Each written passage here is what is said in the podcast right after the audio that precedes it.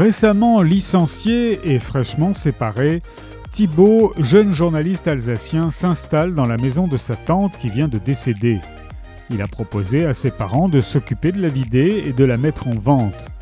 De cette tante, il ne sait quasiment rien, car sa mère n'entretenait aucun rapport avec sa sœur, dont le seul nom produisait sur elle un effet répulsif.